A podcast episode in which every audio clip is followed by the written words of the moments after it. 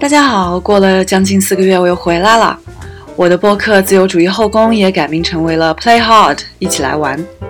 这个其中的缘由呢，我也会在这期播客的后面会聊到。今天 Play Hard 的第一期是关于即兴戏剧和戏剧疗愈的，缘起于去年此时，我在小红书上偶尔发现了一个即兴戏剧工作坊的活动。在这之后呢，我就和活动的带领者春妹老师成为了朋友。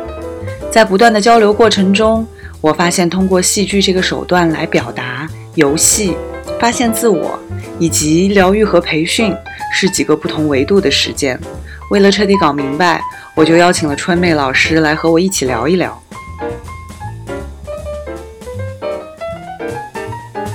春梅老师跟大家打个招呼吧。Hello，大家好，我们现在在一个非常温馨、非常静谧的环境除了我俩，就只有猫了。啊，对，啊，喝着小酒，撸着小猫，然后跟大家来聊聊自己想说的话题。其实春梅老师还蛮好奇的，你之前是一个法律专业人士，然后开始从事了戏剧，甚至从事了戏剧疗愈这样的工作。上一个我听说过的这样子的经历的是一个叫小鹿的脱口秀女演员，啊，她好像是个，就是她曾经是个律师，所以你是什么样的机缘会让你就是彻底的改变了一个你职业的方向呢？其实我学这个专业并没有从业耶，最后是做的其他工作，做了几年之后，如果真的说做戏剧疗愈的话，其实是因为有一段时间我忽然间不能说话，这个是真的。有一天就忽然间发现自己不能说话了，然后就可能前天还在说呢，然后今天发不出声音了。我当时就给一个相声演员、配音演员发信息，我说：“哎，怎怎么着？我这个嗓子好像说不出话了。”他说：“你去那个耳鼻喉医院去看一看。”然后我就去看了，然后给我开了四天的喷喉。喷喉这个机制就是挺凄凉的一个事儿，每个人坐在一个房间里面都有那种水龙头一样的管子。水龙头管子里面，然后夹一个喷雾器，然后放在你的嘴里，然后让你的药咕嘟咕嘟的在蒸发，然后雾化是吗？对雾化个二十分钟，整个房间死一样的 寂静，因为都不能说话。啊，四五个人就在那样的环境下，然后做完了就走。做到第四天的时候，真的受不了了。我是在喷喉的时候就发现了戏剧治疗的大师班在北京开课，我说我一定要去。你这是边雾化边刷手机吗？不然呢？所有人都在刷手机，不然他眼神交流嘛，你的嘴含着一个机器，然后，呃，我觉得当时是切掉一个感官吧，因为我当时在问路的时候，我不能说话，就写小纸条嘛，嗯。人家还以为你是拿着小纸条骗钱的呢，哦。就直接就走开，走开，走开！对，就直接用手挥一挥就就算了，就根本不理你。然后我在那个耳鼻喉科这一点都不是段子，啊我说这个喷喉室怎么走，人家边打手语边说话跟我说，在二楼向左转。嗯。我想说我能听得见啊，嗯，我只是一时不能说话，也没有聋啊，嗯 我不是聋哑。然后当时受到了这个残疾人的待遇，嗯，觉得哎呀，这个四月天还是在上海挺寒冷的，我一定要去北京。然后第二天拎着箱子就去了，正好赶上开课不是四月天上海挺寒冷，难道北京不是更寒冷吗？啊。那个时候可能跟心情有关吧。四、月份我那个时候居然在穿羽绒服哎，我是觉得可能身体身心的这种。那个时候有有快一周了吧，喷了四天，然后有用吗？嗯有用有用，后面会发生会比较小一点，可能是受了风寒，可能前一段时间然后说话声音太大了，呃是喊喊破了嗓子，可能所以你觉得其实你的失声是一个是一个相对来讲还是一个比较生理性的事情？对我觉得只能说它是一个契机，如果不是这个契机的话，我我不会就转到疗愈这方面。嗯，那个时候想全职做即兴戏剧或即兴喜剧这方面的内容的，是是真的是要全职做这个的，但是不能说话，对于这行来说，什么都做不了。嗯，就是连木偶戏都演不了，对吧？就你不能说话，相当于其实并不仅仅是演戏啊。嗯做一个项目，你要跟人类沟通的。对的，对的。但在这之前，其实你已经开始做即兴戏剧这个事儿本身了，对吗？对，已经酝酿好了要全职终生从事这个这个东西，就刚刚开始，可能就几个月吧，我马上就 百废待兴吧。我觉得刚刚开始，嗯，如果如果如果当时没有不能说话，还能很欢实的话，我觉得你可能就还是一边上班儿，然后一边做做业余爱好。或者最多是全职做即兴喜剧，不会做疗愈这方面的，因为没有机会去学习，也没有去接触。啊、有的时候切肤之痛 就可能。就是典型的上帝给你关上了一个嗓门儿，立马给你打开了一个崭新的世界。你当时会害怕吗？会害怕自己就是永远失去声音吗？还是说你知道这肯定是个暂时的，只不过当时会比较痛苦？当时医生炸我来着，然后哎他在那个检查完嗓子之后，他说：“哦，你叫什么名字？”然后我就没有说出来，嗯但是我脑子里已经浮现我的名字了。哦其实他会想你是不是有什么可能心理的因素没有办法说话然后他就说你去去再喷个喉四天再看看吧，嗯因为可能检查下来声带啊什么的还是好的，所以现在恢复起来应该还行。但我害怕音质有影响，啊，就是在刚刚开始说话声音很轻的时候，没有怎么说话，我又是半年之后才逐渐开始说话的，所以现在音色有一点点改变吧，会变得更细、更轻一点。可能如果你的声音很亮啊，在我听上去。哦，我原来其实是嗓门挺大的，现在没有，现在没有那么大了，但还行，日常生活不影响。嗯，回溯到我第一次见到春妹老师，是因为去年的圣诞节，就跟春妹老师边做雾化边刷到一个大师班，差不多我是边刷小红书刷到了一个即兴戏剧的工作坊。那个时候就是一个纯即兴戏剧，它不是一个疗愈，对吧？它就是对一个对。然后可能就是即兴戏剧这四个字吸引了我，然后又在上海，我觉得这是一个可以去试一试的。然后我就去报名了，然后我就进入了一个可能和差不多十多个人完全在一个同一个时空相遇的这样的一个情况。春梅老师当时还在的还挺早的，一开始我觉得破冰的过程略有点漫长，就是完全互相不认识的，可能其中有一到两个人是就是结伴而来，嗯。大部分人都是孤身行动，是不是因为这样的事情，其实如果你不是一个已经在这样的团体中，你只能就是自己先深入虎穴的去试一下，就很难说，哎，我跟我朋友说，哎，我们都去一下即兴喜剧，还是说大家会觉得，哎，这有点不太好意思，就是我跟我的朋友都在一个好像需要去演啊，或者需要去怎么样的一个状态。我不知道，因为我的确也没有想过说我要叫一个朋友一起去，就是我自然而然就觉得我应该一个人去。但去的过程真的，我觉得这整一个差不多两个半小时，我们做了有五个练习，至少嗯从单人的呃放松的身体和身体的链接做一个破冰，然后还有通过一个你猜我说的这样的一些小游戏。来化解大家的一种陌生和尴尬，然后再是一对一，然后再是组成小组，去最后完成一个所谓的迷你剧这样的方式。想想看也很神奇啊，两个半小时竟然能做那么多事情。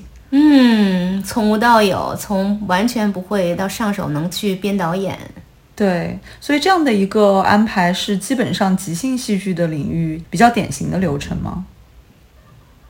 啊，那这个要说起来，其实是一个泛戏剧啊，泛戏剧还没有这个概念，其实是一个广义的戏剧概念。它有三个步骤的流程，第一个是热身破冰，有关于团体之间的熟识、建立信任。然后第二步呢是游戏化，然后第三步才是逐渐导入戏剧化和角色化。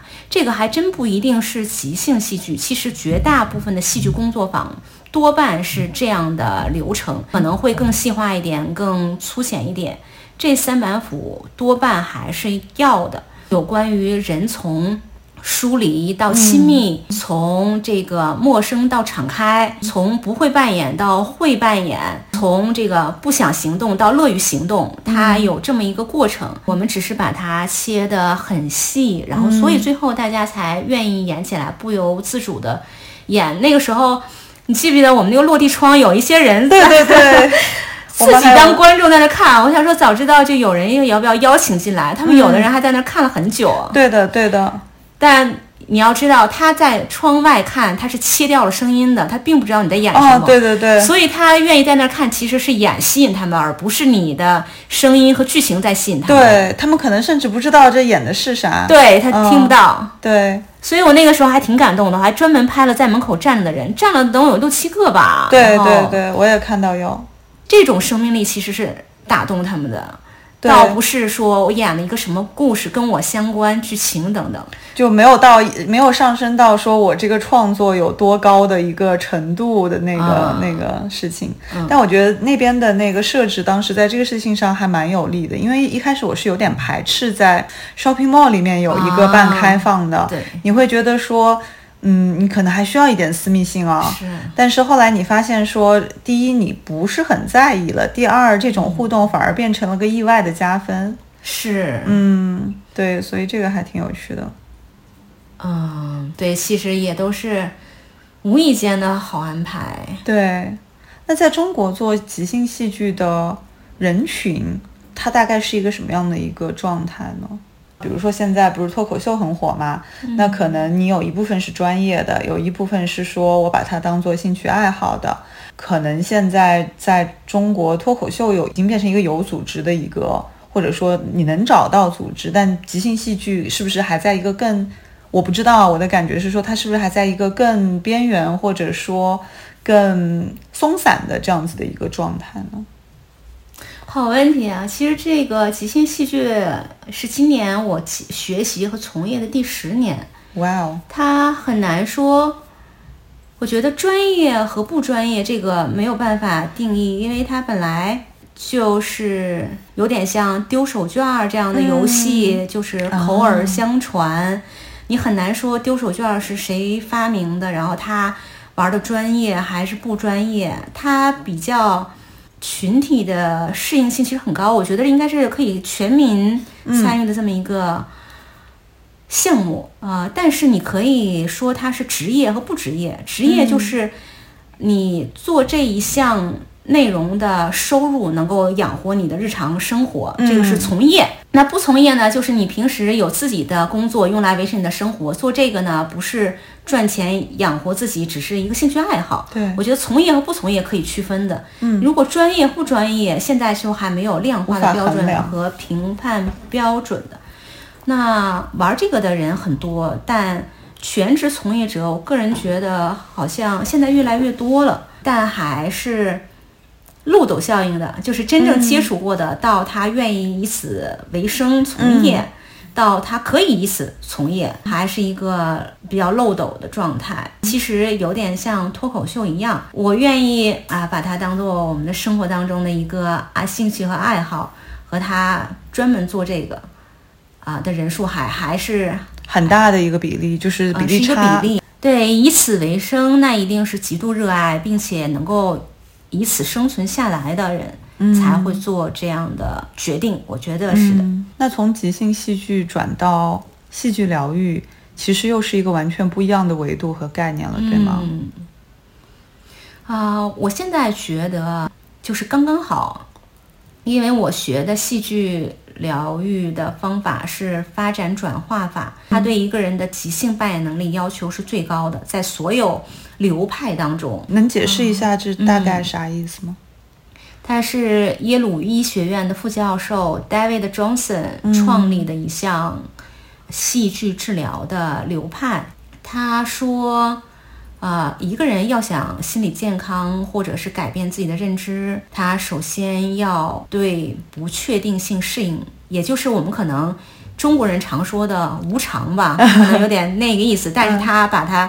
翻译过来就是不确定性。嗯，对不确定性你的适应度越高，你的心理状态越好，越能够接纳现在的意思。而如何接纳现在，如何把现在的一些东西当做当做一些他所谓的叫叫玩起来 play，真的玩起来，而不是那么入戏。然后我要用中国的一个词，就有点借力打力的概念。你现在了之后，你把它转化成一个平衡，你继续向前走。当时，Johnson 博士用一个比较具象，就是骑自行车。人生当中有坎坷，可能左左右右不平衡，但是你要在这个左右当中不确定性当中，你掌握一个平衡，通过自我调试，嗯，所以他就要不断的骑性的发展和转化你现在的境遇，达到你一个很适应的这种状态，能够对一些所有突如其来的东西脱敏。他认为这个是他的哲学格局和视角。所以人生本身就是一个完整的即兴戏剧，对吗？对，对，是这个意思。但是呢，戏剧治疗它这种发展转化法呢，又是戏中戏。嗯，你要在戏中戏当中练习好你这种能力。他认为你在戏剧治疗的过程当中，这种这个发展转化的能力、驾驭人生的能力、对突变性心理适应的能力，如果存在的话，他认为你从戏。戏中戏中出来，推开这个疗愈室的门，你在生活当中也具备这种能力。这种能力不会因为你扮演时候有，在生活当中就消失。它所以它锻炼的就是你对不确定性的处理。那如果落到一个就是具体的一个 practice，就是执行或者说一个治疗的这个情况下，它通常会用什么样的一个组织形式呢？比如说是一对一，还是说是有几个人，还是大概会是什么样？我个人啊，我个人在中国先开始的时候，尽量一对一，因为一对一的针对性很强啊。团体它的不确定性更高，嗯，因为陌生人之间不确定性太高，并不是对每个人都有普适性。如果我们一对一来的话，我可以举一个例子。然后我们做这个疗愈，其实有的时候是聚焦的，有的时候是虚焦的，会发现一些问题，比如说。这个女生想恋爱，但她从来没有恋爱过。她也是比较学术型的，查了很多戏法，愿意来尝试戏剧疗愈。因为我当时我还以为她查了很多技法要去谈恋爱呢。这个其实也也是也是为了要去谈谈恋爱。对对对。然后也，你想想，这得是更小众的时候，嗯接触到这个戏法，说明他已经查询了很多。科研能力很强啊。当然当然当然当然。我发现他在这个过程当中人际关系比较疏离，嗯，这个是我个人觉察的。然后，而且呢，相对比较虚心，比较头脑，对人当下的感受力不强。谈恋爱不就是人和人之间的感觉，对，而不是头脑。你要说他当然是学术性很强，所以他能够查询到这个理论基础，愿意相信他来尝试这个中国的新鲜事物。没错。另一方面，呃，也是因为他左脑比较。比较发达，做学术比较优秀，所以他右脑的感知力自然会可能平时使用的比较少一点。那我们就不断的发展转化。那我在这个过程当中就会从远距离到近距离来接触他，来刺激他的感觉，然后一会儿呢又发展成其他的感觉，让他来照顾我，让他来照顾我呢。这是一项技术，叫做这英文翻译过来是什么？就是我要想让你不紧张，我要变，我要自己变得更紧张，你才显得不紧张。哦，有点叫忠实渲染，就是这个意思，像映照关系。对对对。啊，你如果有五分的紧张，我现在有十分的紧张，这不是五十步笑一百步吗？就是这个意思。哎，这个是发展转化法里的技术，一个戏治疗技术。我为什么让这个人勇敢，让这个人不紧张？我比他更不会社交，更遇到人很拘谨，然后更没有办法跟异性。异性甚至同性来接触，让他来照顾我，来主动跟我示好，这个其中是一种心理地位差也好，一种能量差也好，一种势能也好，他一下子相对来放开了，然后跟我敞开了，然后愿意主动来抚慰我啊等等的。其实这个就是属于走别人的路，让别人无路可走，他只能走别的。明白，他其实就是把他自己放在了一个既真实又是他从来没有体会过的一个场景和关系地位上。对，然后后来我们做那一次之后，然后后来让他想象了一下，他就是跟人互动啊等等的视觉化的一些画画面，因为我们。第一次嘛，就就希望再给的更多一点。那后来能够跟我手拉手一起来跳舞，相对来说活跃了很多。我们当时是四十分钟就会有这样的效果。后来呢，他也想了一些画面。这种视觉化其实也是心理学当中一个很重要的一种技术。对，visualization 视觉心象这种，他会说怎么样跟人其他人侃侃而谈。当然，我是想多推他一把，用了其他的技术，然后他后来就就觉得还不不错等等的啊。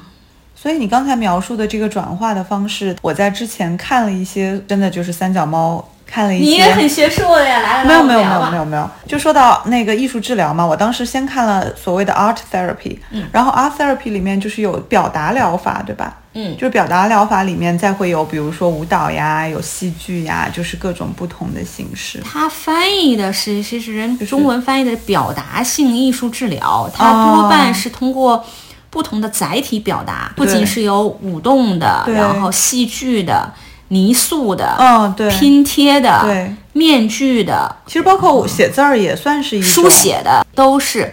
它是通过来表达、来嗯觉察、来转化、来反思的，只是它表达的载体不一样。这是一个综合的艺术表达的品类。但我感觉你刚才描述的反而更就是，呃，我应该怎么讲？就是好像更双向。第一，就这种双向是说，你以一个治疗师的身份替他去设置了，就是有一点点像是一个定制的一个场景，去解决他一个非常有针对性的一个问题。当然，这个前提是说你首先洞察到了他的一个需求和他这个需求背后的一个一个原因吧。所以我感觉这个是不是和就是心理治疗的结合度其实已经挺高的了。这两个问题啊，我现在觉得洞察这个东西，对于疗愈师来说是要很清空自己，然后再就不能再再觉判是吗觉觉察。因为我现在如果在反思的话，我在想，我刚才是不是有哪些评判的词语啊，或对他等等的，可能我是直接把我自己内心的机制说出来了。嗯这个疗愈师内在的感觉，嗯他如果通过语言说出来，比较容易形成评判。嗯但因为我们是没有说出来，通过感觉来行动，用我说的那种技法，然后所以对方比较容易接受。我如果作为一个啊、发展转化法的带领者，我现在基本上尽量要说带领者，因为治疗和疗愈在中国其实是一个非常重的词。哦，一方面，对方会有病耻感啊，你治疗我，我是病了吗？首先会有一种觉得我不够好的这种心态。另一种呢，就是他现在是通过我们这些第一代的人把他引入到学术界，然后在学术界可能还需要一些层面，这也就是我读研考博重新回学术界的原因之一。对，所以我一般都叫。我们就把 facilitator 就翻译过来、哦叫带领者，哇，facilitator 就感觉把自己纯变成了一个工具和通道，然后去带领一群人走向他们该走到的地方的这一方面是更严谨，嗯呃二是对参与者来说，我们把它叫做参与者，而不是被疗愈者，他的体感或者是呃被描述起来感觉更好一点。第三，有关于学术层面的部分，我们可以啊、呃后续在中国更更先进、科学更迭代的时候的时候，再把它提高。嗯。那如果是这样子的话，其实就是这真的是一个在中国非常小众，然后这样子的一个从业的，或者说这些引领者的这个人数，你觉得大概在多少？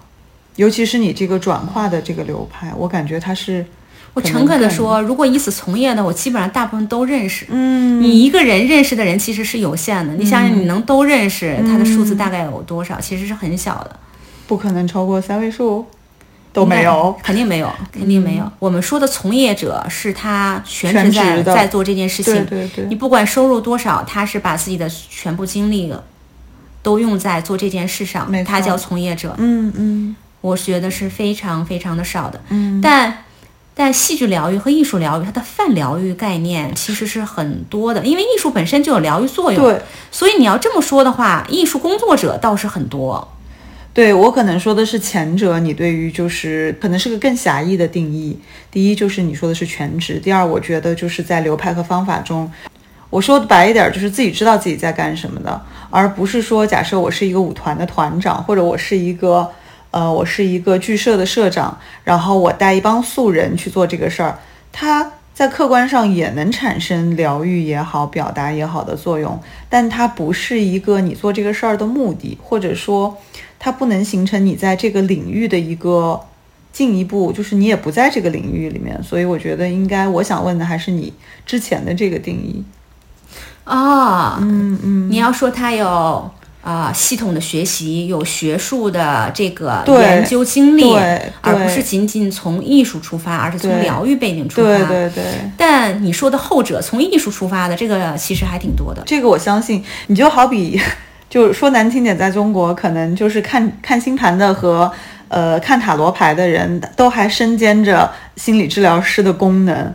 就他不得不做这件事情，是因为他承担了很多的倾诉的被倾诉的一个职能。那这个时候你能说他没干这活儿吗？他的确也干这活儿，但他是这个领域的吗？他不是，对吧？我那天还在想，你这个行业是一个非常典型的交叉学科，对，对吧？啊、其实对这个带领者的要求确实是有的，嗯他最好投射性不要那么高，嗯或者自己的自己不要有明显的创伤产生的应激障碍，就是嗯 一不小心自个儿的那根筋被先炸住了，啊！就比如说这个，比如说参与者拍拍我的肩膀，然后忽然间我应激反应了啊！就你凭什么拍我肩膀？你知不知道这是对人很不尊重吗？嗯就是你自己的心，如果是这个呃这个动很多的话，自自己要先补补补一下好。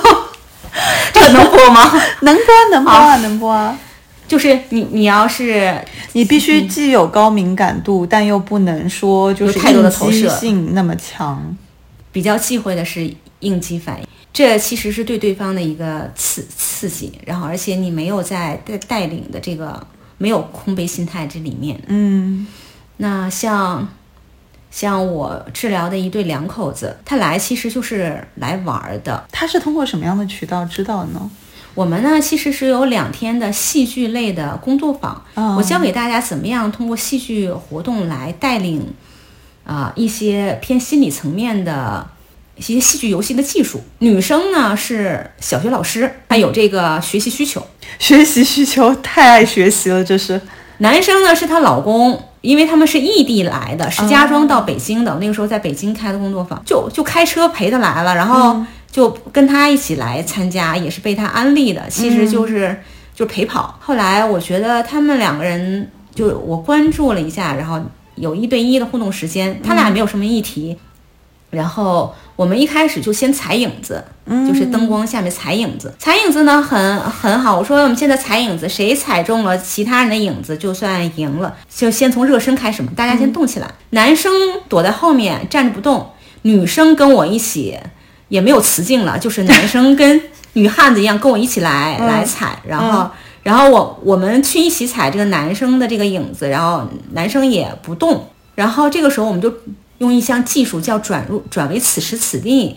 然后我说这个，哎呀，我一直跟你跟这个你老婆谁谁谁在玩儿，然后你没有一起在玩儿。嗯然后这个时候，妻子就吐槽丈夫说他就这样，嗯他遇到家里什么事情都躲在最后，说我们家这是把这把女的逼成男的。啊，挺身而出的都是他。对，挺身而出从来都是我，就我们家就是这样的。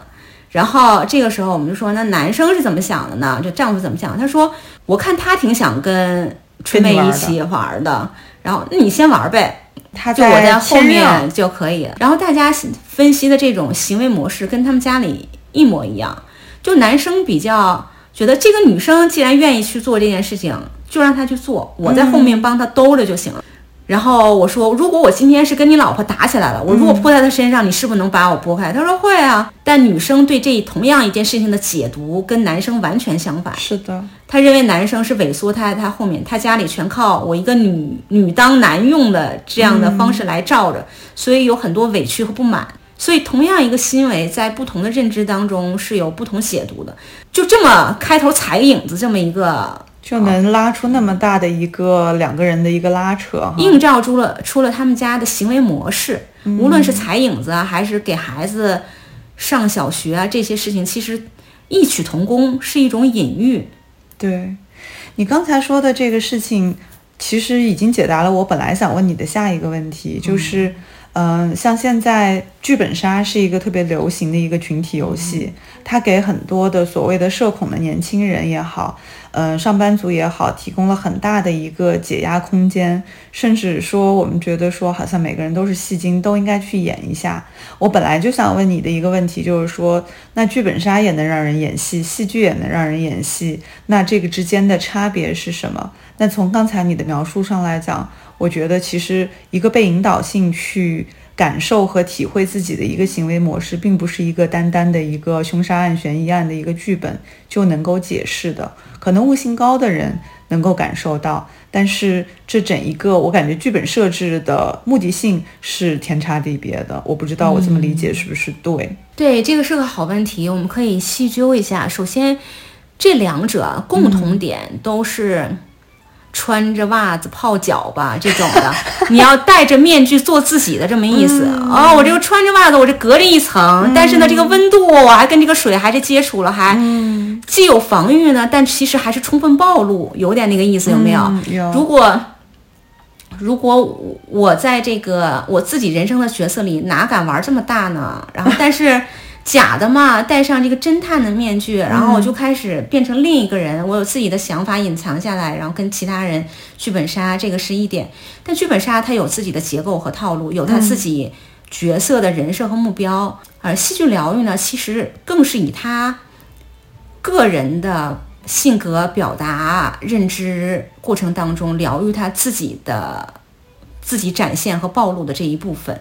他没有说你一定要成为一个什么什么样的侦探啊？对，其实，在戏剧疗愈里面，在发展转化法里面，我就是金砖这一个技法。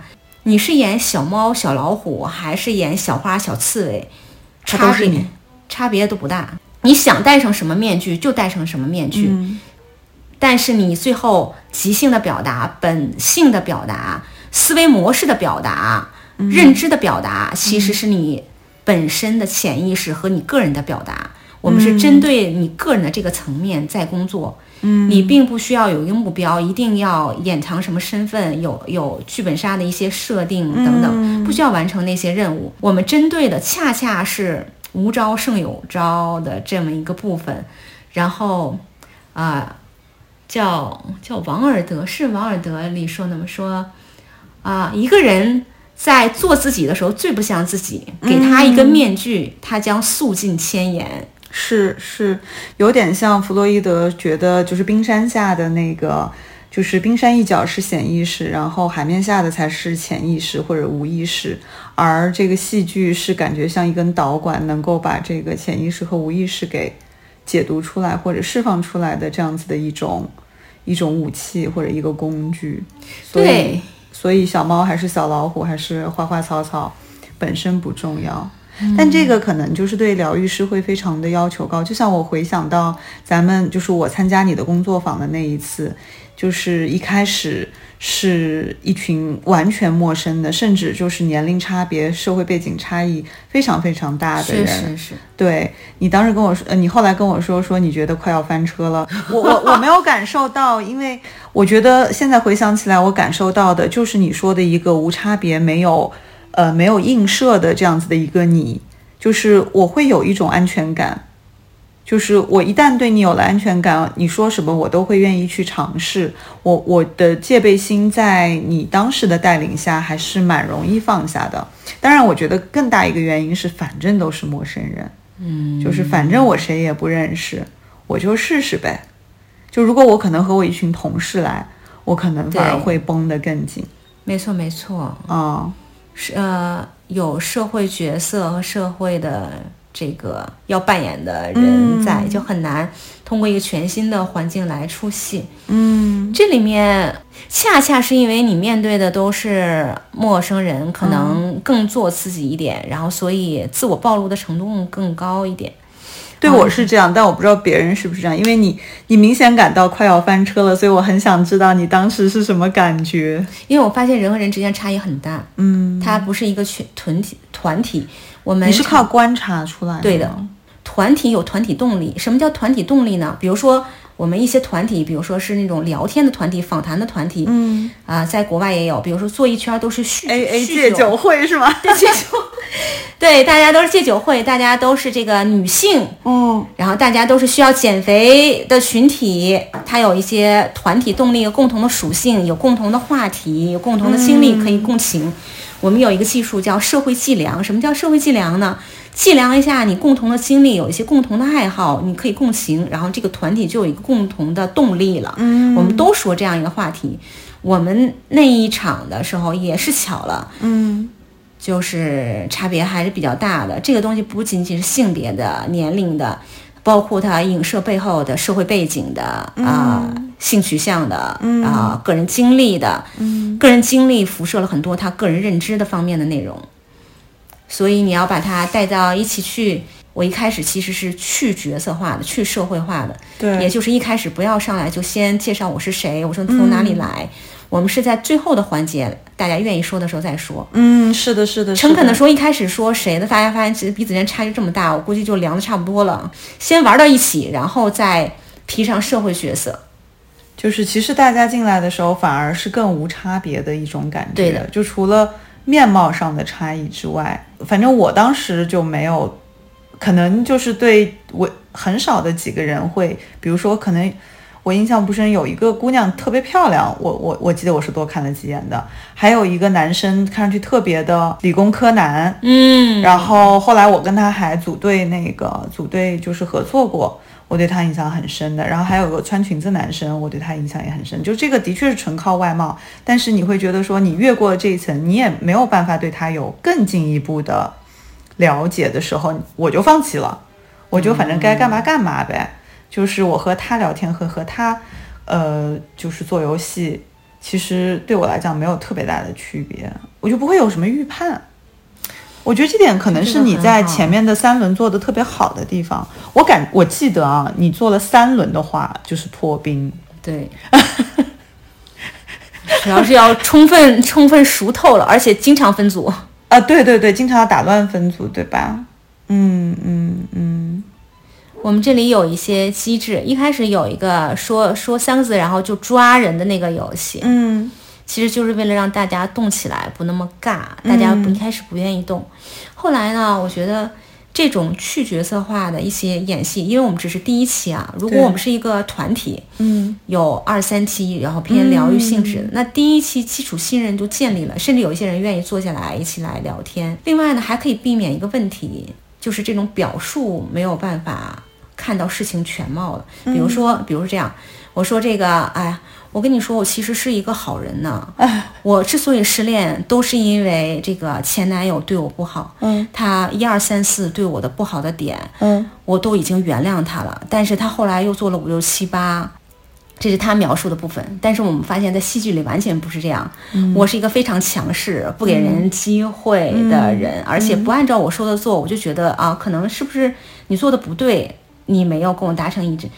在戏剧当中，他表现的他是他自己，而不是他头脑认知当中的自己，所以这是可以分做到分离的。就是他会看见自己。嗯，就比如说，我们要心理咨询呃的时候，很容易共情，人说哦是啊，我们的来访者其实是还蛮可怜的哈、他他的前任对他从一到八点这么多不好之处，而且他心有大爱，都原谅了对方。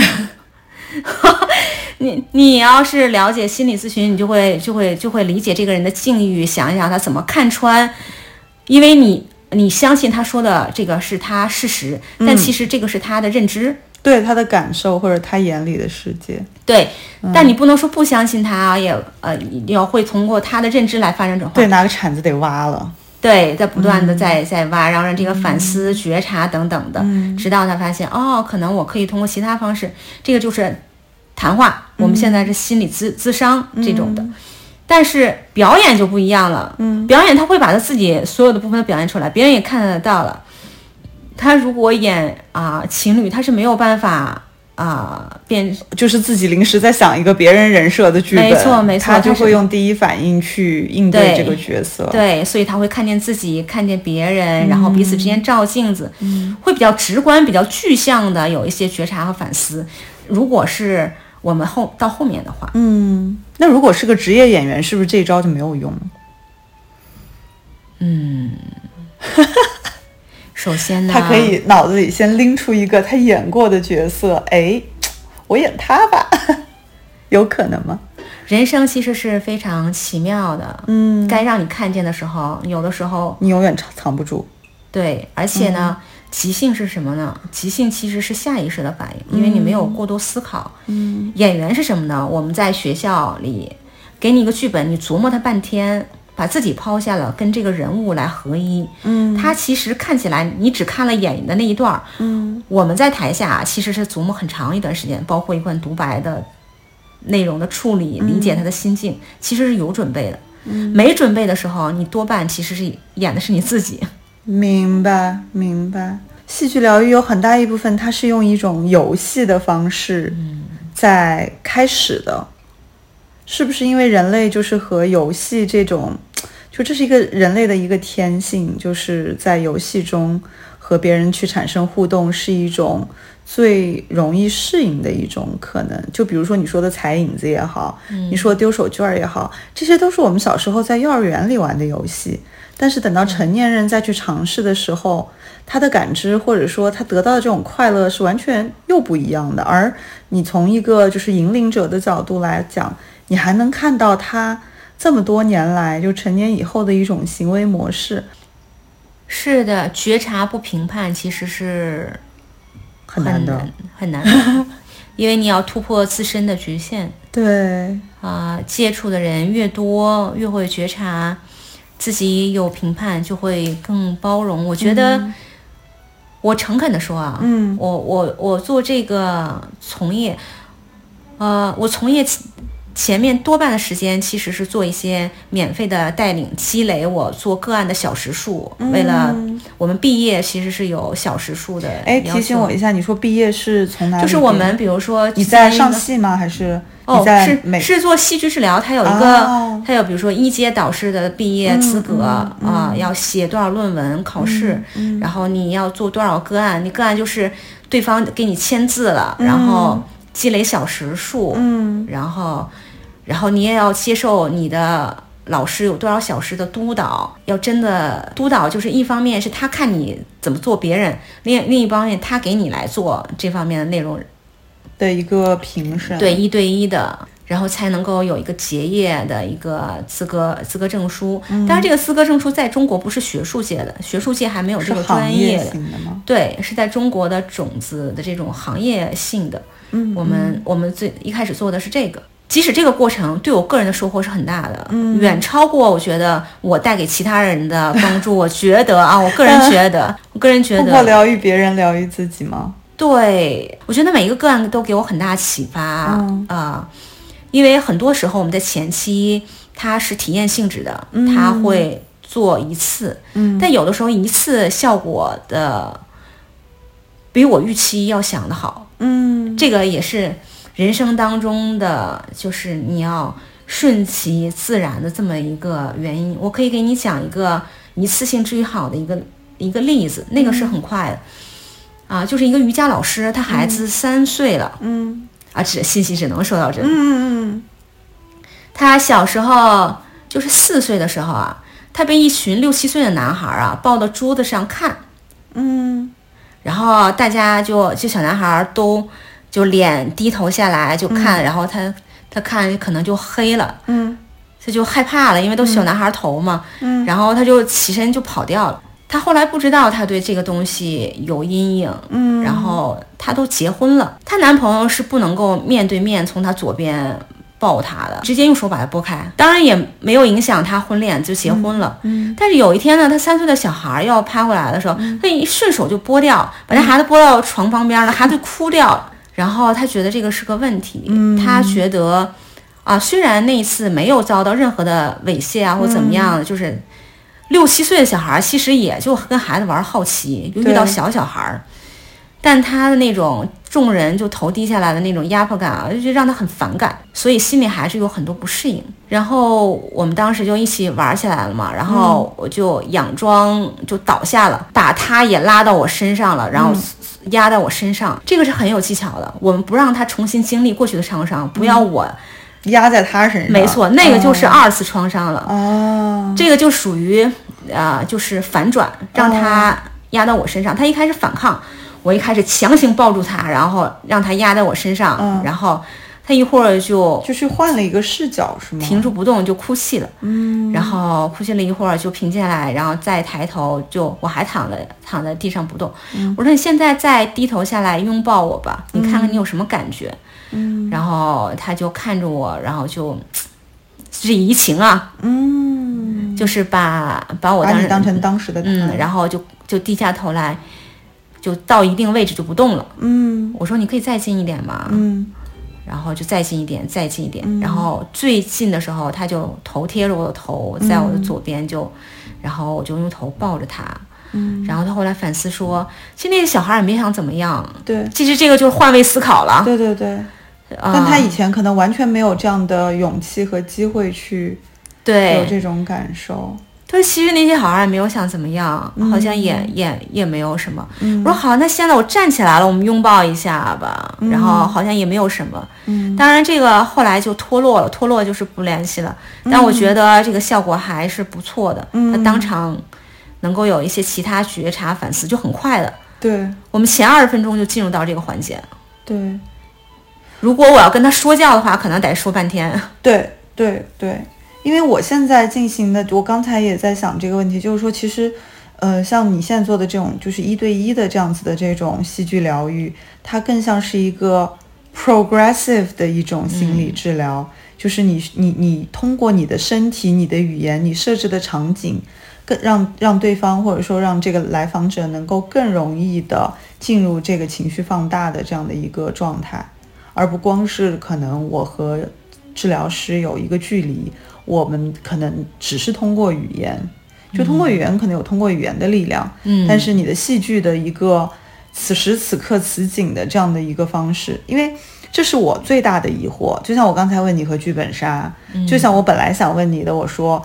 就像你去那个，你去和一个国企的一个老总聊天，人家说我我开啤酒屋，然后让年轻人下班来喝杯啤酒去解压，这也是一种解压。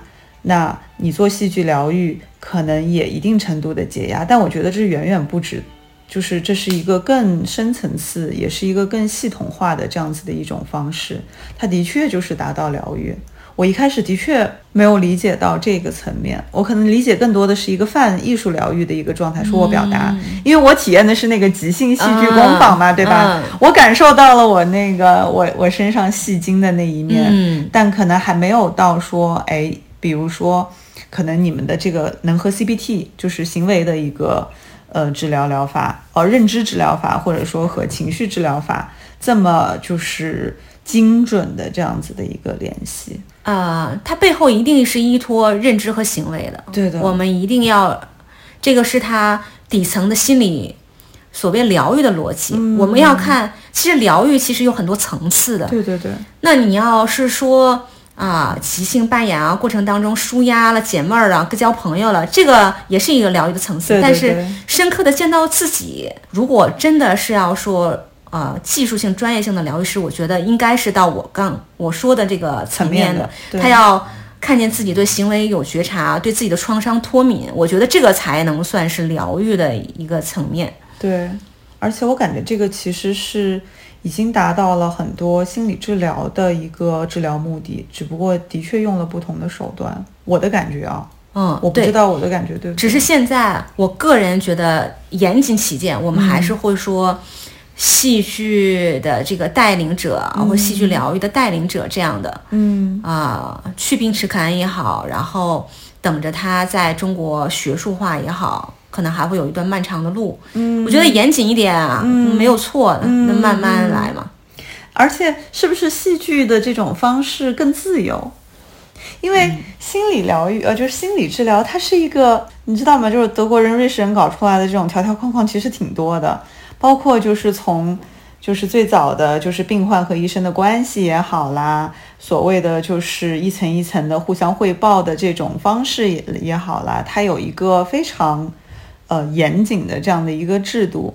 但是我觉得戏剧疗愈，首先它可以，我刚刚脑子里想出来一个什么嘛，你知道吗？我想出来一个萨满巫师的一个形象，啊，就是他们的那种肢体的一个律动也好，包括我前一阵子关注的那个淘身体的那个哎他们好像复活了。对他们复活了，但他们还没有到复活到上海，他们还在北京。他们公布了一整年的课表，所以就是你这个跨界的这个灵活度是更高的，因为都是在一个就是大量的开发觉知的一个，就是好像你要去找不同的钥匙去开发自己的一个觉知，而不仅仅是一个单一的，或者说一个你先有理论再有实践的这种自上而下的方式。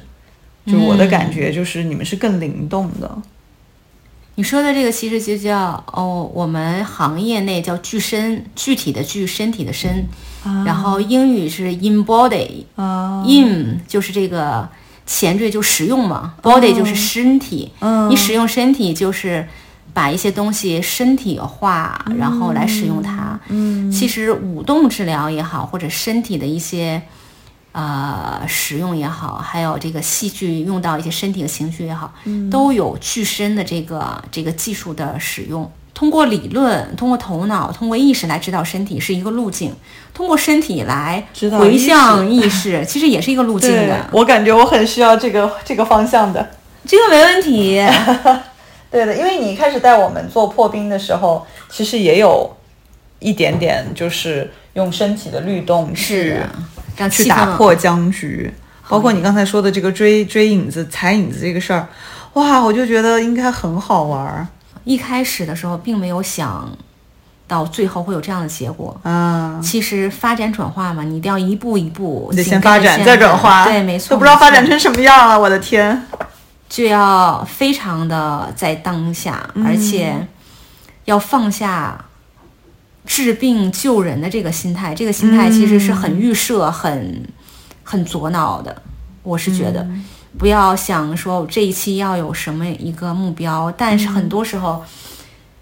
是不是这么奇妙的？就无招胜有招啊！嗯啊，我现在因为我是做这行的，我很容易讲例子，就讲戏剧的例子，而不是讲理论形而上。嗯例子很打动人，啊，而且一下子就让我明白了。那个周森博士来北京再开课的时候，因为我去他的机构在美国实习过一段时间，嗯他在开课的时候就说：“这个妹啊，就是说我，嗯说你做一个 demo 吧，嗯然后给大家看一看、啊。”我当时就临时被叫上去了，其他的人都是我们同期的学员，或者是后面的在北京的学员，还没有。我是当时第一个去美国真正去实习的，去他的机构、嗯 p o s t Traumatic Stress Center，就是这个压力中心。哎呦妈呀！在在耶鲁旁边的小镇的一个一个地方。嗯，然后他们下课了之后，就老就是庄森博士下课了之后就会到这里来，这个压力中心呢就辐射。整个的纽黑文小镇，然后给那里的学生做一些创伤压力治疗等等的。嗯我白天在学校，然后下午跟他们一起开会，这个是背景。然后实习过去之后，因为我我去那年正好是他们这个中创伤中心成立二十周年嘛，嗯他会把所有的在这个机构里面实习工作的人员都写一个 list 做这个感恩。嗯我看姓啊，嗯就发现我是唯一的华人，所以我非常用心。我想说，不要以后就是大家对华人的印象不好啊，嗯或者怎么样的。我一我一留姓儿，我就连韩裔也没有，日本人也没有。我很很认真的看了那个二十年的这个名单，一个墙。二十年都没有啊！对，我是一个一个的，然后，然后当时就也很很努力。这个是前情提要，然后回来之后，正好他也到北京来出差，然后让我做个 demo，然后有热老，然后老师说了这个谁愿意给妹做这个搭档呀？然后有一个参与者就举手了，跟我们一起学、学学学的这个我们的同门的吧，嗯。他上来完全不配合，啊，就是身体不听使唤吗？不，不是，他有点是这种，反正你学的这几招我也学过，你现在做这些没有用，有点瞧不起的意思，就是就是你来试我呀。对，什么事情都不工作，无论你怎么挑逗我怎么样，我就不工作。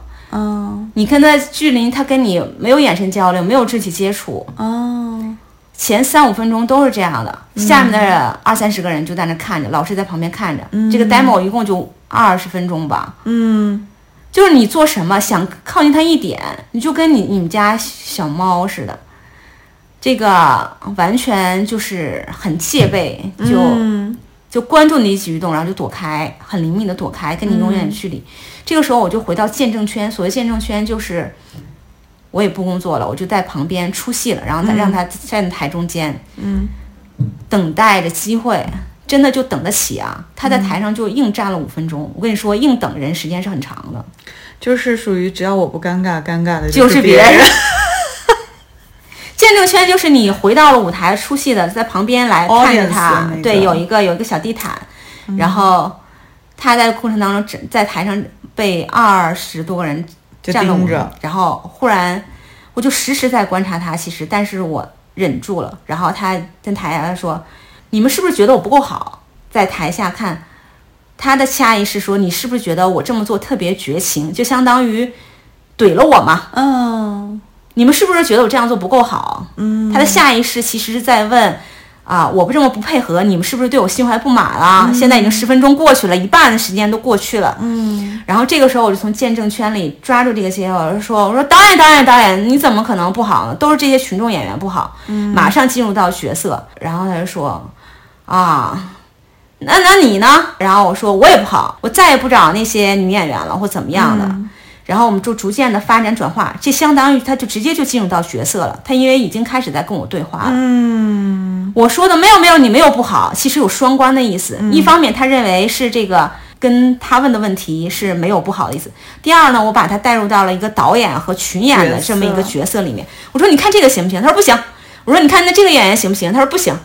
然后他说那我也没有办法了。然后我就他又又不理我，我就转到一边，然后就做出郁闷的样子。嗯他坐在那里的时候，我就倒在他旁边，头枕在他脚上，然后蜷缩起来，做这么一个姿势。嗯，然后他说你怎么了？然后我说没人理我。这个其实是双关了，对，一方面现场他不理我，另一方面呢，我就逐渐把他引入角色。然后他就说。啊，那你也可以不理别人呐，这个是他自己的心理态度，别人对，然后我说不行，他说妈，我说妈妈，我不想去上学了，大家都不理我。其实这句话就把他带入到角色了，对进入到现实，进入到角色。然后他说，那你得去啊，你要得学习。我说我说不要，他大家都不理我。然后他说我不够好，然后他就在劝慰我的过程当中说了很多妈妈劝慰我的话。然后我们寿命十十分钟，他就哭了。其实我并不知道他的议题是什么，嗯。然后后来他说他映射到了他小学被孤立的场景，我觉得有运气、有机缘和一些啊人生的奇妙之处，我觉得有点玄妙，因为我并不知道他个人的议题，也没有主动带动他，我做的只是 responsive 的一个，没错，把他带入到我的戏剧场景当中，让他相信这个戏剧场景，然后生发出他自己的想法。然后他之所以隐喻和映照他生命当中的童年的故事，这个当时做的就非常成功。嗯但其实我只用了大概十分钟左右的时间，前十分钟都是在等待的。嗯破防是最难的，然后其他人就会提问，会提问老师说啊，在前面的时间都都在干什么？有没有其他的方法吗？然后当时老师说，你认为无聊和有趣或者方法得当不得当都不重要，嗯参与者就是就是被疗愈的人，他有没有受触动，才是以他为核心的。嗯你要做的就是你用空杯的心态，掌握那几个步骤，啊，进入角色，让他充分表达自己，在过程当中发展转化他。哎，那我有一个问题，就是，呃，你说你当时是因为有一个见证者这样的一个角色，就是一个第三方嘛，就相当于除了你和那个参与者之外，是有被关注到的。我我感觉就是这个被关注的这个角色或者这一群角色的存在，对于他的一系列的表现也有很大的作用。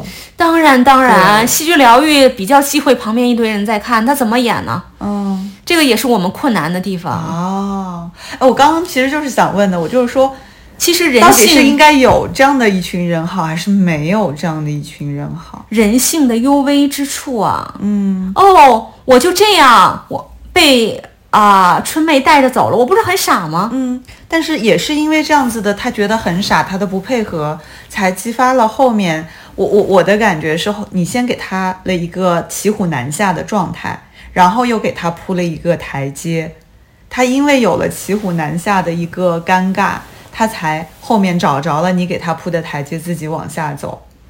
所以我觉得，所以我不知道，就是有见证者让他这种激化了这种尴尬，是一种必要的角色，还是说如果只有你们两个一对一，他会更顺利？一对一的时候，我们在互动的时候也有完全不配合的，也也是我们共同学这个的，因为他就想说，哦，我们都学这个，我就看你怎么怎么来启发我了，就有完全不配合的。我当时就 give up，但是因为时间比较短，所以没有办法。他后来还向我道歉，然后或者先跟其他同学说啊，我是不是这样做不对等等。这个时候我就理解到人性的幽微之处，他也并不是说嫉妒你，他就是。你会的，我也会，我就想看看你怎么能够用这些招数来启动我。我就是不反应，没有任何回应。如果你做什么，我就直接就给你了反应了，我不是很傻吗？嗯人性的机制和这个心理的幽微之处其实是比较微妙的。嗯，我后来也发现，就是给有心理学背景的人，或者是、他们会更难，对不对？对防御机制会更强，他会想你哪步哦，我知道了，春妹你这样说是不是这个？我都没有他想的多。给我先做了一下精神分析。对对对哦，你当时是不是想要怎么样？哦，嗯。那那像你们这个流派有没有就是更从所就比如说在耶鲁的这个 Johnson 嗯教授，他有没有就是把这个理论层面上去和精神分析啊这一类心理治疗的流派去做一个嗯结合也好，或者说一种 cross 哦，他因为他是耶鲁医学院，他不是耶鲁戏剧学院，啊。他本身是从啊、医学院的精神啊啊心理的这个视角出发啊，他本来就是这来个背景的，是吗？就是这个背景。哦他如果是戏剧学院的背景，可能还没有这么走不了那么深，对，明白？所以这要长篇累牍的说，会说到认知对心理学的这些东西，对。它不断的发展转化，甚至神经可塑性啊，大脑神经可塑性，就是我们每一次互动，大脑神经的回路都在放电，神经的末梢，嗯。轴突啊、树突啊，就是轴突就相当于中央处理器、信息中转站，树突呢相当于相当于我们的数据线传、传输信息，嗯。生物电呢，就是你想到什么，那个电流或者生物电有有微弱的生物电会刺激这个神经末梢的生长，嗯。所以为什么人经常有脑神经回路？我因为什么就想到了什么呢？嗯啊啊、比如说因为男生亲女生，有的人就会想到甜蜜的爱情，有的人会想到这男生欺负女生，占女生便宜，这个就是大脑过去经验决定。对脑神经回路的。但你每次的行为改变，在戏剧当中扮演，他的脑神经回路是会会在其他过程当中再生长的，哦，但它是一个循序渐进、要多疗程的过程。那春妹，你现在除了一对一的治疗，你还有很多就是和企业互动的，或者说和企业提供一些戏剧疗愈或者这个层面的一些，我应该把它理解为培训，或者说一些这一些方面的。啊，诚恳的说，我做企业做的还挺多的，但做企业只能做到积极情绪的提升。啊因为人在企业当中，他已经有一个角色了，这个角色比较微妙。你是在职场上工作的，嗯他很难暴露自己的家庭，甚至童年。我觉得对于一个人来说有难度，我非常能够理解。嗯，那企业来找你，和企业去找一个人力资源培训师，和企业去找一个脱脱口秀舞团啊，不是叫舞团，脱口秀呃小组，嗯，你觉得他们对于这个事情的需求是什么呢？首先呢，戏剧它的人际互动性强，嗯。大家希望通过人际互动啊、连接呀、在其他层面上产生关系好的这么一个团队意识，有利于今后工作。如果只谈工作的话，有点可能没有连接那么亲密，嗯。因为戏剧啊、互动啊、人际连接啊是人天然的属性，嗯，大家能够玩到一起，最后能才能够聊到一起，事情才好谈。对，所以我们常说，为什么人要吃一顿饭，然后打一顿球，然后其关系就更紧密呢？嗯其实戏剧比吃饭打球互动性要更强，对，但它是我我只能说无招胜有招。嗯但你虽然披着角色了，但是你碰我一下，我碰你一下，然后你之间连接的这种亲密感，就是比其他的互动性要强。人力资源采购，你就是让我们的团队关系更好一点，凝聚力更好一点，人际亲密度更高一点，嗯有利于今后的跨部门合作也好啊，然后本部门交流也好。嗯第二个就是压力太大了，他希望有一些情绪舒压。嗯我看脱口秀是看别人高兴，嗯但我看别人高兴是一种高兴，我自己演起来了，我自己身心的这种高兴是另外一个层面的高兴。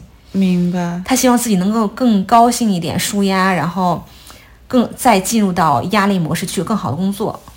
那因为比如说，如果是一对一的人来找你，他其实可能他已经首先接受了你和他会产生互动的，这是一个有预设的这样的一个开始。但是可能企业是属于，哎，我企业老板来找春妹了，但我下面的员工一脸懵，说我我要来干嘛？对你你来找我干嘛？就这个时候，你是不是也会遇到一种要凉掉的这种场景？有这样子的一个可能吗？没错没错啊，很多员工来了啊，我们不是来看戏吗？难道让我们演吗？我不行我不行的。哎，我怎么会演戏？我不会的，不对。对的，或者是这个，他浪费我时间演戏，我上班时间把工作做掉，我可不要加班了。哦，他会觉得是一种浪费时间，但是一开始，啊、过程有趣，一点点吸引他们比较重要。绝大部分的人会在游戏的环节逐渐的留下，啊啊、要这个其中有一些破冰的机制，一嗯定要内驱力的三原则嘛，一是容易上手，嗯。简单的从拍手和眼神交流开始，因为你们那一次活动也非常简单。嗯。第二，过程有趣，嗯。第三个就是结果有成就感，哎，我也能做到了，吸引我。嗯。所以为什么电子游戏那么吸引人啊？嗯。就上手简单，我摁两个键子就行了。嗯，过程有趣，持续吸引观众，有有结果有成就感，又有分儿停地为你对对对对。闯关。嗯。所以我们在前期也会用这些机制。啊、我们就是一个国企的培训，然后参与者基本上是年龄平均年龄五十岁左右的，百分之八十是男性群体的，嗯，然后他们基本上是服务行业的管理者，嗯，那那那他们的就是来找你的这个人会觉得说，哎，是什么让他觉得说他要解决的问题和你那么匹配呢？一方面他们前面做过这种讲课式的培训了，啊，啊，效果他们大概了解。一、嗯另外戏剧方方面他们是新品类，嗯所以想尝试一下。嗯另外呢，对结果有要求，希望能够不仅是理论能够落地，然后也想看看我们怎我们怎么落地的。我在前期他们出来抽烟的时候，我就发现完了，大家启动不了。嗯一是男性五十岁以上，他比较喜欢坐着听讲，嗯这个是他们那个年代受教育的方式。戏剧并且还可以三心二意的。对他们的来说其实是比较挑战的。这个年龄层的人，无论受过什么样的教育，都是没有艺术类教育在他们的受教育生涯当中。没错，嗯，所以我一开始进去的时候，大家比较肃穆，以为我是我是打算拿 PPT 已经开始了呢。不是来看戏的吗？对，而且我的年龄其实比他们年轻也很多，嗯这个年龄差。啊、还有就是男性为主的，啊，就再加上女女培训师，啊的一种性别的差异。然后我就进去就说，我们现在来玩一个游戏，如果我玩的不好的话，我们今天这个堂课就不讲。嗯大家所有的人在我出去这个房间之后，啊，会商讨一个你们要形容的统一的具体的一个事物，你们每个人都有的。嗯。我进来呢，只会问一句话，你的怎么样？我只会问这一句话，你只要把你的形容了就可以了，嗯。我直到我猜中为止。这个啊、游戏玩完了之后，我们看看我们怎么样来上这堂课。然后我就出去了，他们在里面商讨了好半天，然后说。这个回来吧，回来吧，然后我就回去了。我就问你的怎么样？他有的说我的挺好的，有的说我你的怎么样？我就说他说我的有好几种颜色。他说你的怎么样？他说我这个啊、冬暖夏凉。然后我说是凉席吗？然后他说不是。然后你的怎么样？然后他说我的我老婆买的。然后你的怎么样？然后这个又说了，我说是鞋吗？他说不是。然后后来我逐渐猜中是袜子，然后大家说哦猜中了。我说今天我们讲的是沟通，大家发现了吗？把信息整合起来，然后察言观色，了解背后别人的潜台词。嗯，今天是我们讲的这个沟通的内容。我相信我能做到的话，大家也能做到。其中利性利用的是人性的幽微之处，就调动他们积极性、吸积极性，其实就是一群年长的男性在戏耍一个年轻的女性。这个有这个没有性别歧视的意思，因为我本身是参与者，所以我认为没有歧视的意思。对，但是这个调动起他们的积极性了，对，特别有动力，对，就是学生学生耍老师，说白了就是，哦，我这个我这个啊，这个还有点意思，我从来没参与过，那我就试试看了。他想接下来想什么？原来他还能猜中，然后之后的内容就比较顺利，然后这个企业还复购了三次。相当于做了四次，那真的就是可能是大大的出乎了所有人的意料。但其实这个对于你来讲就是一个，我不能说是一个万能钥匙吧，但是就是疗愈中的一个比较常用的这样的一个方式，是吗？做疗愈也好，任何一种方式或者培训也好，尤其是戏剧类的、互动类、体验类的，其实对人性要有起码的体验和了解。对。我这个其实看起来是游戏，利用的其实是人性。当我们在比如逗蛐蛐儿啊、撸猫啊的时候，我们兴致很高，对不对？对，还是有一种要去玩的这样的一种感觉，对不对？对，嗯，就是一种耍弄。他未必是不尊重你，但是当他处于强势，你处于弱势的时候，这种心理差，他知道你不知道的这个过程当中。就像猫抓到老鼠，它不先急着弄死它，然后先耍一耍，再往里玩儿。它明显感觉自己强势，对方是弱势的时候，调动起来它的积极性。之后呢，我会用我的内容来赢得他的信赖。其实前半部分十分钟已经赢得他信赖，他觉得这个老师比较接地气。我觉得其实所有的群体，嗯，或者说人群，其实都需要像您提供的这种戏剧的疗愈。它有可能是游戏的，它有可能是非常浅的。一种游戏，但它有可能是可以洞察人心或者了解自己的，这个取决于个人的需求。那如果放到一个企业或者一个组织来讲，你觉得你最希望是用什么样的方式和他们合作，或者说你最希望，呃，在此时或者说在现阶段去解决一个什么样的企业的问题？因为我我觉得，就是作为一个提供服务的人，他必然有他更倾向于或者他更希望的一种更理想的一种方式吧。一个就是丈二和尚摸不着头脑的企业来找你，其实也挺累的，对吗？诚恳的说啊，嗯啊，我在中国用这个技术，可以说从无到有，走过了很多企业了。我现在不敢妄谈我要什么，因为很多人找你来，他只希望过程有趣，是一个载体，吸引大家注意力，进而达到啊企业的结果，比如说人际关系更好一点啊，情绪压力释放一点啊，啊这个怎么样解决沟通的问题，跟人说话的问题呀，啊领导力，每个人都有自己的风格。啊，不是那种纸上谈兵的。原来我是这样类型的人，自我觉察啊，我喜欢用这种模式来跟别人互动，带领别人啊。嗯，其实这个是比较人，啊，大家希望达到的目的都不一样。嗯，我只能说戏剧是一个瓶子。如果说我最希望的，嗯，其实我希望，嗯，我希望人能敞开的先面对自己。嗯，这个是我们做这个工作相对来说比较容易一点。嗯，但这也是个悖论。如果大家都能够这样做，他也不需要我这个技术了。相对于企业性的这样子的一种，更像培训，或者说更像是引导性的集体，甚至是团建和一个一对一的个案，你自己会觉得说，你今后更倾向于往哪方面发展呢？呃，团体的它的。诉求会比较目标直接，其实我现在做团体比较多，嗯，但因为个人的话走的比较深，对，团体的话相当于你种种子，让大家都知道哦，原来戏剧还对人有这样的功能。嗯，因为我在上戏学的是社会表演学嘛，社会表演学其实是把表演应用到社会学当中的，所以可能将来。在企业里铺的种子多了，大家知道戏剧还能有用，还不只是看。对，所以将来可能找我做个案的人会更多一点。嗯，他可能现在还是在群体当中种种种子的阶段。我觉得我也是通过今天跟你聊天，才真正的去感受到说一个戏剧疗愈它到底能走多远。嗯，就是一开始我会更像是那种说，哎，我不是来看戏的吗？或者说，哎。我感觉我戏精上身了，我要来演一下。真的，就是我一直在想这个事情要怎么去，就是有一个坐标的感觉，说我要把它，这也是我自己的一个，就是可能认知的一个局限吧。我会说我要想去跟这个比一比，跟那个比一比，有比较我才能搞清楚你在哪里。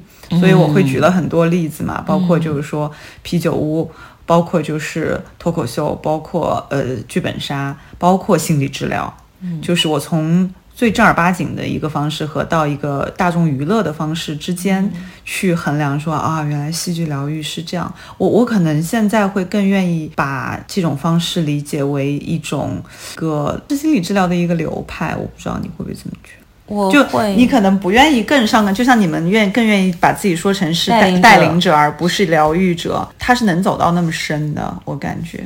哦，这个其实本身在国外学术上是走得很深的，嗯，它是一个专门的行业了。那是因为人家走了几十年了。对，在中国好像目前我知道的。几年吧，嗯啊，还不到十年，其实是很新的一个领域。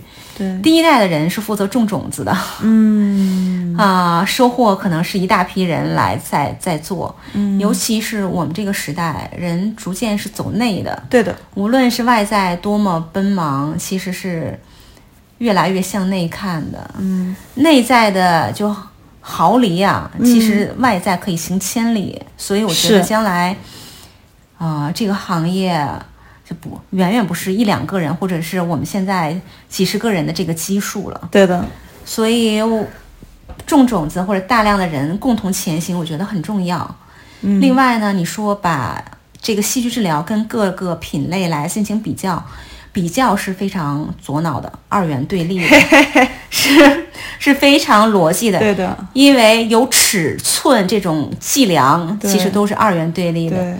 啊，戏剧比较比较要去二元对立化。嗯，他这个人只是这个人的一个情况比较针对他啊。我们非常的，我觉得不评判，然后又有觉察，是对疗愈师成百上千小时的一个考验。嗯，他要先突破自己。像我们做团体啊，如果下午比如说两点到四点。我前一天是不工作的，哦，是完全休对，上上午也不工作，要静下来。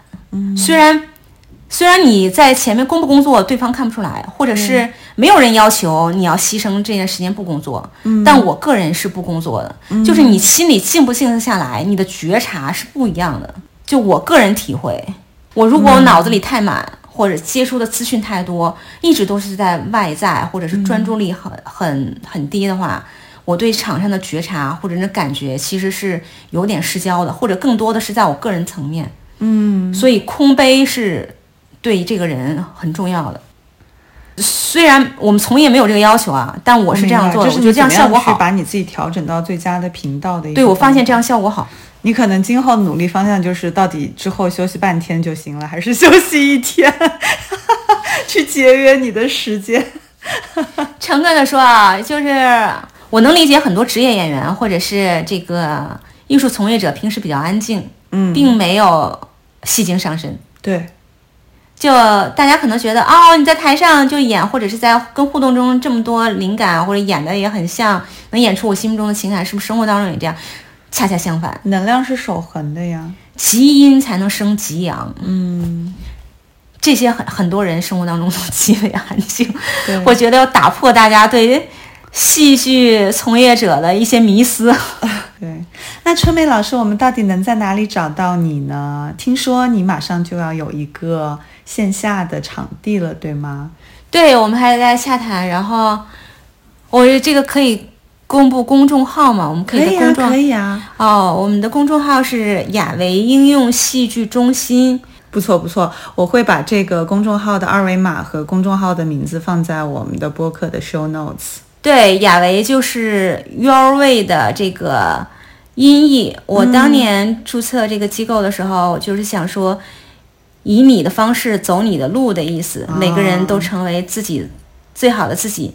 雅呢，就是好好的、优雅的；嗯维呢，就是成为自己。啊，所以它就有这个寓意。然后它到现在成立下来，帮助了一些人。当然，我觉得更多的受益者是我自己。我希望今后有更多的人了解它，从中受益吧。嗯我会尽可能的把它做成一个偏，如果是 to C 的话，嗯做个人的话，我会尽量做成偏公益性的项目。嗯任何有一些创伤或者应激障碍的，可以一对一的时候，可以相对比较公益的来找到我，只要支付一个场地费就可以了。嗯场地费就是给场地方，然后我们可以周六周日来做一些个人的疗愈。我随着我个人技术的精进，我也可以把它写下来，然后分享给大家。我很期待你的分享，就是 公众号上分享也好，或者在其他社交平台的分享。我在做这个播客之前，想要去搜寻相关的信息，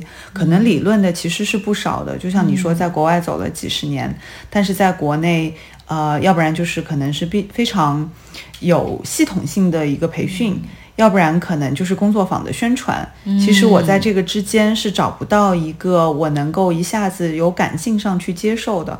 所以我现在想，我当时听到，就是我看到那个海报去参加你的工作坊的那一瞬间，也很微妙。嗯，就是没有前情也没有后续的那种感觉，因为我也没有再去参加过其他的戏剧，我也没有说好像哎我就要去搞戏即兴戏剧了，并没有，哦并没有。我觉得第一个它可能就是和每个人的个人感受的关联度特别的高，嗯，因为它不是一个就像你说它不是一个左大脑的事儿，嗯。然后第二个就是它就是有一点那个偶然性，所以我觉得有一个人就是有一个更我觉得更感性的一种发生，是，就是会让大家可能一下子就有一种感觉，我觉得这个真的挺重要。而且，但出我意料的是，就是我今天跟你讲这个戏剧疗愈的时候，其实我整个人一开始的就是理智上的重点是在疗愈，但是我没有想到，就是哪怕我我已经上过，就是参加过你的工作坊，其实我对于它游戏的这个性质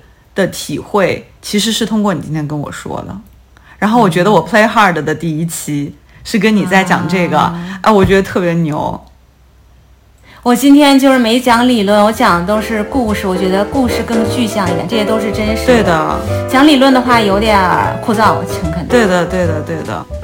还哎，我跟你说，你现在聊的现在，你表情非常生动，你刚才的每一个表情都你也打光打在这里我面，所以我才能发现一开始你那个脸是不是太亮了？